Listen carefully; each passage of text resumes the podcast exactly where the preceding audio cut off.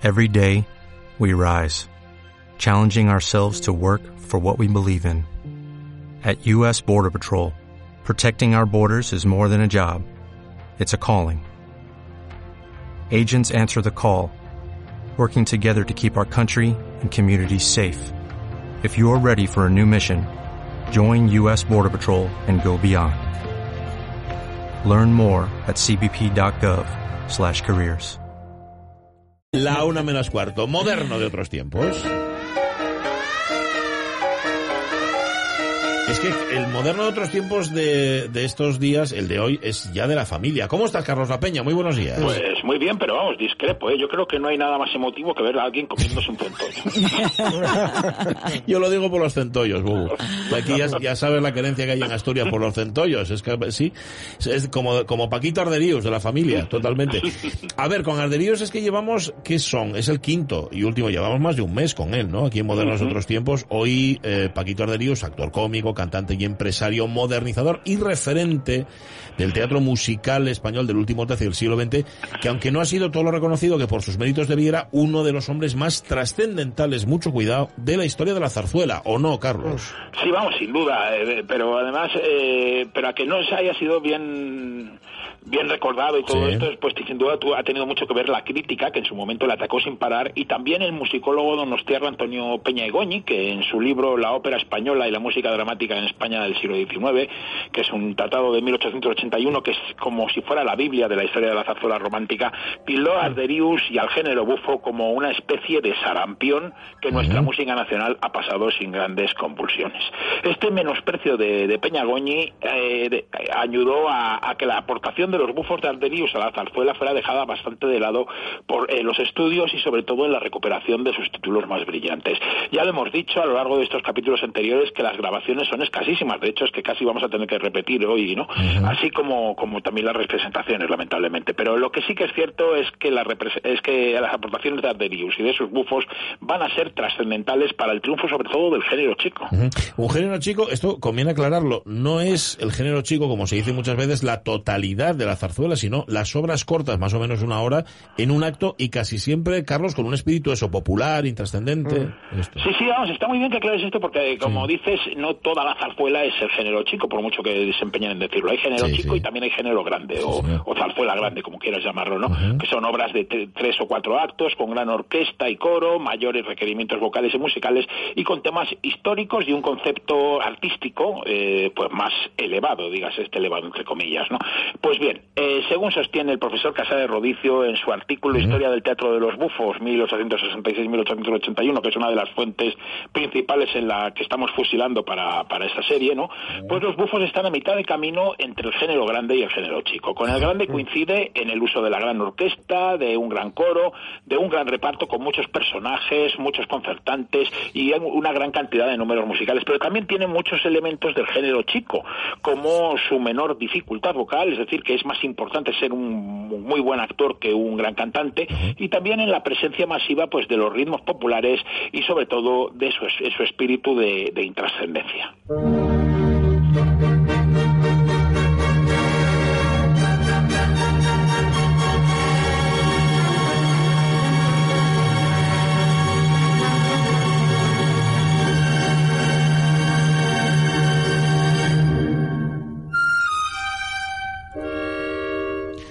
Este que nos va a acompañar, si no el más bello, este vals del fondo del mar de Manuel Fernández Caballero para los sobrinos del Capitán Gran, es al menos uno de los más bellos valses submarinos jamás compuestos. Es un vals para bailar en el fondo del mar, una de las escenas más originales de la obra bufa más recordada, grabada y representada, Los sobrinos del Capitán Gran, obra del libretista Miguel Ramos Carrión, inspirada en la novela de Julio Verne, música de Fernández Caballero y estrenada en el Teatro del Príncipe Alfonso el 25 de agosto de 1877. Tendremos tiempo para escuchar más números de esta novela cómico-lírico-dramática y para hablar de ella. Pero ahora me gustaría abordar una faceta, Carlos, que solo has insinuado. El uso que nuestro moderno hace de la comunicación para promocionar sus espectáculos. Sí, vamos, es que como si fuera, pues salvando la distancia, una versión española de nuestro adorado Phineas Taylor Mm. Barnum, Eh, pues una de las características de Paquito Arderius va a ser la capacidad para manejar la comunicación de su teatro de los búfalos, de, de los bufos, dándole la vuelta a las numerosas críticas negativas a sus espectáculos. Arderius es un pionero de la concepción moderna de la gestión del espectáculo. No sé si sabía de la existencia de Barnum, pero está claro que sí que había estudiado la estrategia de su modelo, de Jacques Offenbach, el creador de los bufos parisinos. Así, lo primero que hace nuestro moderno con los tristes 10.000 reales con los que cuenta para empezar su aventura empresarial, que es como nos lo dice Eusebio Blasco, el libertista del joven Telémaco, es contratar una compañía de medio pelo, pero también una fuerte propaganda en los periódicos y un aluvión de carteles. Además, utiliza altas dosis de provocación y la edición de gran cantidad de publicaciones propias que llegaron a incluir hasta un periódico semanal, la correspondencia de los bufos. Un periódico en el que se escribía, en el que escribían los numerosos literatos que colaboraban con los bufos y que, como decía su primer número, no tiene más misión que la de defender a tinta y pluma los intereses morales y materiales del teatro de los bufos anteriores procurará tener gracia y será impolítico, es decir, no hablará jamás de política, pues eso se queda para graves y encopetados periodistas. Y nosotros, a Dios gracias, carecemos de tales circunstancias. Pero no va a ser esta correspondencia de los bufos la única publicación del teatro de Arderius, ¿verdad? Vamos, ni mucho menos, ¿no? Porque tal vez eh, una de las más interesantes fueron las propias memorias de Arderius, redactadas en 1871 por el periodista Antonio de San Martín, la historia de un bufo con confidencias de Arderius, del que ya hemos hablado porque es otra de nuestras fuentes principales. También, además, publica numerosos folletos para documentar sus campañas y muchos de los libretos de sus producciones. Destacan también el almanaque profético ilustrado de los bufos arderius, el proceso de los bufos o la ópera española y la zarzuela, breves consideraciones sobre el arte lírico dramático hechos por un antiguo bufo, hoy empresario de zarzuela seria, que publica al Todas estas obras tuvieron una gran difusión, pero además de estas publicaciones, Arderius destacó siempre por su capacidad para dar la vuelta a las numerosas críticas negativas que recibían sus representaciones y utilizarlas para atraer al público. Así era bastante recurrente colocar en un cartel el reclamo de extraordinariamente silbada o, o, por ejemplo, ante una dura crítica del imparcial, anunciar el espectáculo como la obra que no le ha gustado al imparcial.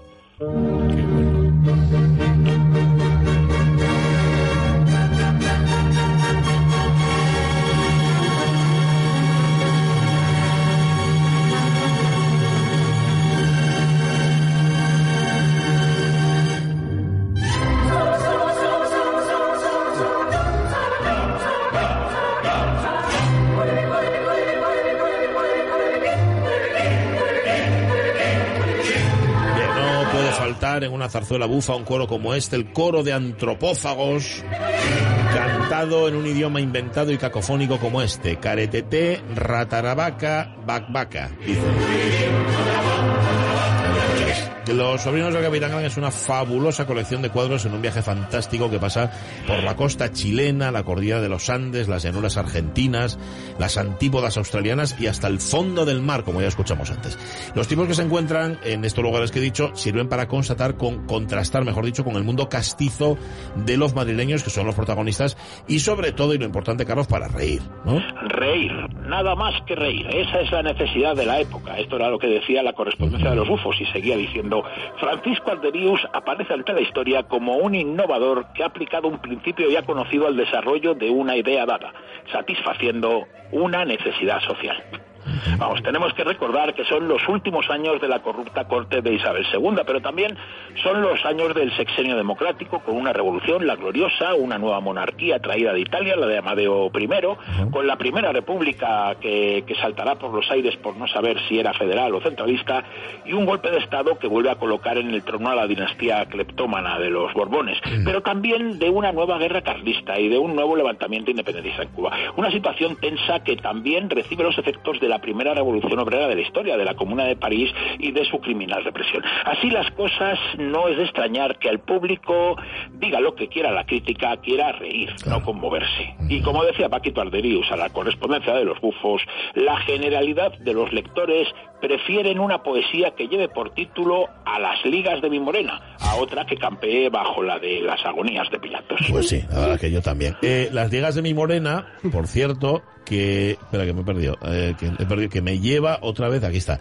a las suripantas, las suripantas bailando el cancán y enseñando pantorrilla. Sí, vamos, las suripantas ya sabemos que van a ser el antecedente de tiples y teteples del género chico y también del ínfimo, del, del cuplé y también de las girls de la revista. Estas lindísimas criaturas, decía Arderius, bastante calumniadas por la generalidad de las gentes, son hijas que mantienen a sus ancianas madres o jóvenes que se mantienen a sí mismas, luchando como tantos seres desgraciados que hay en el mundo con la horrible miseria. Hay testimonios de que los cancares de las suripantas generaban tumultos en las salas, en el escenario y en los camerinos. El ambiente subía tanto que nuestro moderno tuvo que colgar un cartel en su estilo que decía, de orden de la empresa, se prohíben los accidentes y los desmayos, bajo multa de cinco duros.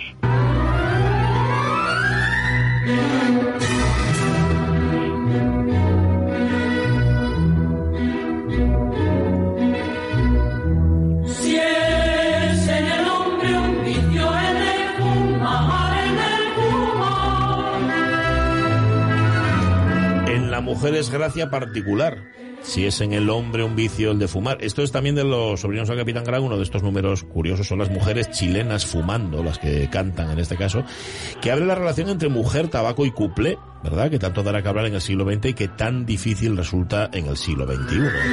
Escuchamos, por cierto, la grabación histórica dirigida ni más ni menos que por Benito Lauret. Hay una cosa que todavía no has citado, Carlos, respecto a la gestión como empresario de Arderius, su disposición a dar la oportunidad a nuevos autores, ¿no? Sí, yo creo que esta, esa apertura de mente es una de las cosas más importantes que hacen de él un moderno, ¿no? En sus memorias aconseja a sus colegas que escuchen a los autores jóvenes. Dice textualmente, cuando se presente a las puertas de vuestro teatro un joven sin nombre conocido, sin recomendaciones, con traje modesto, pobre quizás, cuando este joven se os anuncie con el título de autor, oídlo sin prevención, sin fruncir el entrecejo. Bien puede suceder que la obra que les presente sea una obra de importancia, una obra que os convenga y que al ser puesta en escena llene de gente vuestro teatro y como es consiguiente de pesos duros el arca de contaduría. No lo toméis a broma.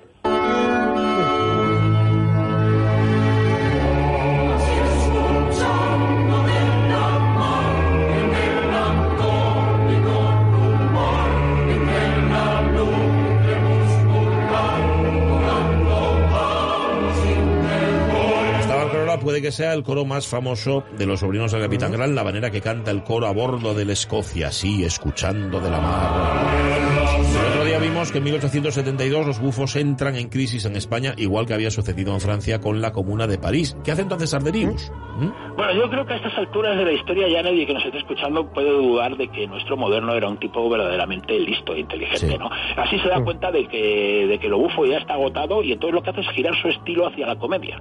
Así, en 1873, los bufos Arderius pasan a llamarse Compañía de Zarzuela del señor Arderius. Igual que hace Offenbach en Francia, nuestro moderno se lanza a llevar las novelas de Julio Verne a la zarzuela. Antes del gran éxito de los sobrinos del Capitán Gran, que por cierto es la primera zarzuela, la primera teatro que tiene iluminación eléctrica en, España, eh, lo intenta con, con Barbieri y Larra, que escriben La Vuelta al Mundo, que es un éxito relativo, o con el fracaso terrible de El viaje a la luna, que también está escrita por Larra y con música de, de Rogel.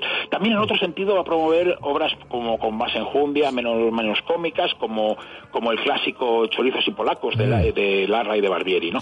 Pero a finales del año 77 va a arrendar el Teatro Apolo, el templo del género chico, y allí va a repetir mm. éxitos de, todo el año. Y al año siguiente, además, va a promover a un casi desconocido Federico Chota, que va a hacer mm. uno de sus primeros estrenos, ¿no? En septiembre del 78, la prensa se congratula de su conversión al género zarzuelístico serio. Y en 1861 toma en arriendo el Teatro de la Zarzuela, a donde había llamado a los mejores compositores y libretistas del momento para constituirse en empresario de zarzuela y ópera española para ver si consigue que se levante aquella de la postración en la que yace y que ésta llegue a encontrarse sólidamente creada y justamente aplaudida. No lo consiguió y ese mismo año dejó la escena con una última función en beneficio suyo. Para abandonar la escena no sin antes dejar por escrito sus breves consideraciones sobre la zarzuela y la ópera española. Y hay que decir que todavía no había cumplido los 50 años. Sí, además es que luego va a venir una larga enfermedad pulmonar que va a terminar por matarle en, su casa del Paseo del Cisne, el actual Eduardo Dato, el 20 de mayo de 1886. Tenía 50 años. Su entierro fue multitudinario, con más de 70 carruajes. Fue llevado al teatro a un teatro de la zarzuela con la fachada teñida de negro, donde la orquesta tocó en su honor la marcha fúnebre de Chopin. Fue enterrado en el pabellón de hombres ilustres de la Sacramental de San Lorenzo y su recuerdo lamentablemente fue olvidado, mm. hasta el punto de que no hay una entrada para él en el diccionario biográfico electrónico de la Real Academia de Historia. Manda narices. Oh. Creo que es imprescindible recuperar su memoria y ojalá que de algún modo pues hayamos contribuido en la medida de nuestras posibilidades. Y yo, yo soy Arderius, el que trasplantó el género bufo a España. De mi cosecha, a pesar de las fuertes tempestades que sopló sobre mí el país de la envidia, he recogido algunos frutos y estoy contento. Y así se despidió de la vida y así se despidió de la historia y de la memoria hasta hoy, bueno, hasta estas cinco semanas en las que nos lo ha recreado en modernos otros tiempos el gran, grandísimo Carlos La Peña. Em, un gran abrazo y feliz día de la radio, Carlos La Peña. Eh, muchas gracias y un abrazo para vosotros y para la radio en general. Sí, señor, en general, a todos Sí, correcto. Adiós. Y feliz entollada, una mariscada, lo que sea. Marchamos, mañana volvemos. Aquí estaremos a las 10, muy felices. La, el tren y antes las noticias. Adiós.